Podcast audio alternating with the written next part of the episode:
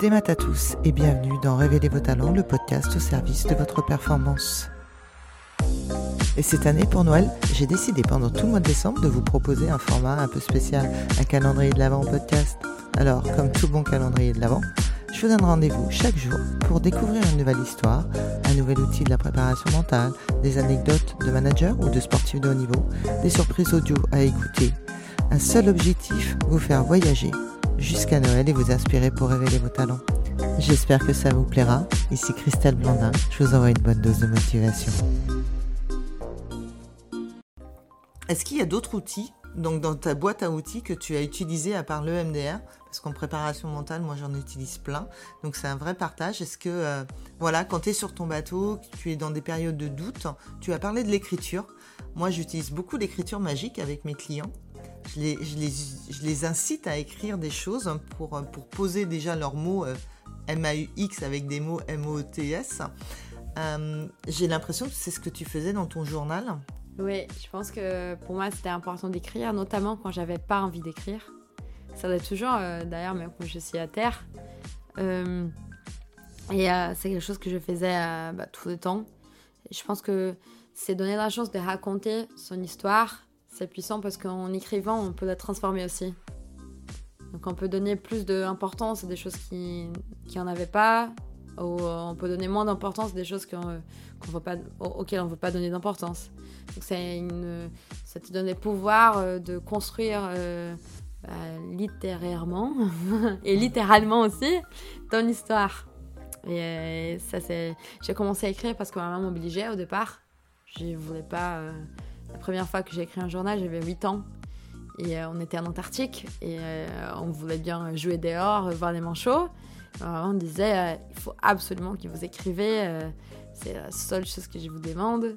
Et j'aimais pas, j'aimais pas arrêter de jouer pour, euh, pour m'asseoir euh, devant mon carnet et écrire.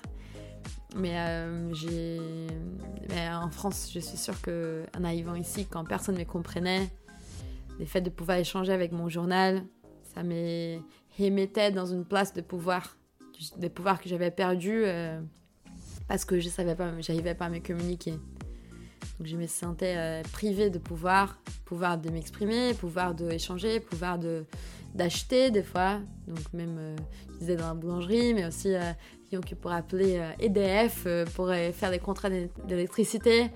Je me sentais absolument privée de pouvoir parce que je comprenais pas ce qu'ils disaient. je lisais des chiffres, ils comprenaient pas non plus. Ils me disaient des chiffres que j'arrivais pas à écrire.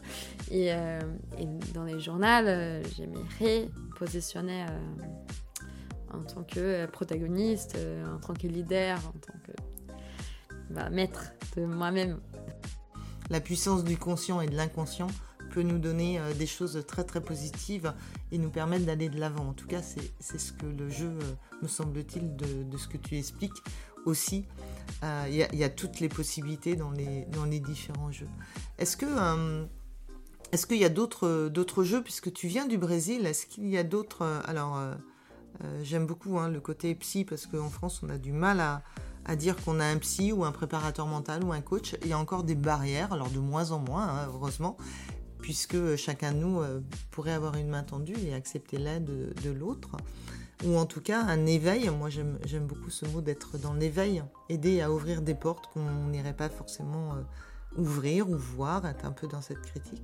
Ce qui a quelque chose de très particulier au Brésil, tu disais beaucoup dans ton récit, que euh, tu étais protégé.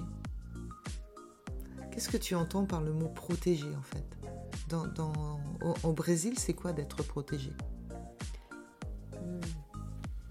Dans, mon récit, euh, j'ai parlé de protection, euh, peut-être pour éviter les pensées négatives.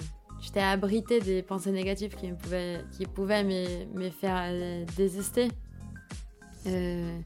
J'étais. Euh, je pense que quand on pense à la réalité de mon pays, c'est un pays avec beaucoup d'écart social, euh, avec beaucoup de violence aussi. Euh, des fois, on a du mal à, en fait être content de notre réussite quand on sait qu'il y a autant de gens qui ne l'ont pas. Euh, bah, je veux dire, réussite des fois financière, on est gêné de dire qu'on a réussi financièrement parce que ça nous met dans une position des privilèges qui nous éloignent de la plupart des gens. Quand on a une réussite sportive, on, se sent coupable de, pouvoir euh, les sentir parce qu'on sait qu'il y a beaucoup de gens que pour qu'on puisse avoir cette place, il y a, la plupart des gens n'ont pas réussi. Et, euh, des fois, bah, on, commence à un peu, euh, pas trop nous, raconter, à faire les choses un peu de notre côté, à se sentir coupable quand, quand on a des opportunités que d'autres gens n'ont pas eues. Et, et je pense que dans ces sens-là, euh, on essaye aussi de, se protéger de, cette euh, espèce de culpabilité qu'on peut avoir. Typiquement, moi j'étais fille d'un marin qui est très connu là-bas. Donc euh, dans mon pays, et mon papa est souvent à la télé. Il est, bah, je suis souvent autour de, gens qui ont lu ses livres. Et, et, si à la fois euh, c'était chouette parce que j'étais fière de mon papa. Euh, souvent, j'étais comparée à lui. Et pendant mon voyage, euh, bah, quand, des fois bah, j'apparaissais sur les news, la télé, il y avait des gens qui disaient mais cette fille, elle a réussi que parce que son papa, il avait les moyens, que parce que quelqu'un lui a aidé, que parce qu'elle est privilégiée. Donc ça, c'est un peu, euh, c'est quelque chose qui est, je sais pas c'est particulier des schémas, mais en tout cas, c'est quelque chose que j'ai vécu. Et, euh, et je pense que, euh, voilà, mais la protection, elle est aussi liée à, à, à ce qu'on ne prend pas en compte, à ce qu'on ne sait pas, à tout l'inconnu. L'inconnu, il, sert aussi à nous protéger.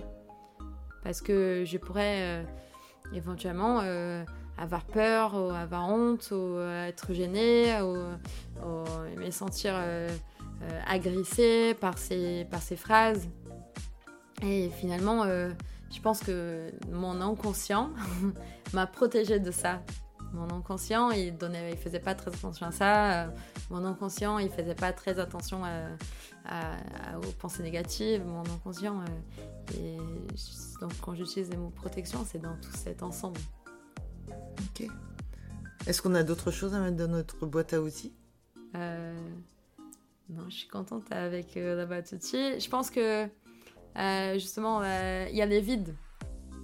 Je crois que les vides est important aussi dans la boîte.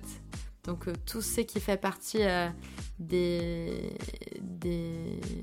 Tout ce qu'on ne connaît pas en fait j'ai bien. Euh, euh, je crois bien que le monde réel, il est plus large et plus vaste que notre imagination. Et euh, je crois que dans, cette, dans cet entre-deux entre le monde réel et l'imagination, il y a plein d'opportunités, de possibilités qu'on ne voit pas. Donc je crois vachement à ça. Donc on le laisse dans la boîte à outils. Oui. Merci Tamara pour avoir partagé ta boîte. Merci beaucoup. Cet épisode vous a plu? Eh bien, bonne nouvelle. On se retrouve très bientôt avec un nouvel invité. En attendant, si vous souhaitez continuer à être l'architecte de votre réussite, rejoignez la communauté K Mental et Performance sur Instagram, Facebook ou www.mentalesperformances.bzh. N'hésitez pas à nous partager votre expérience et vos retours. Merci, Kenavo.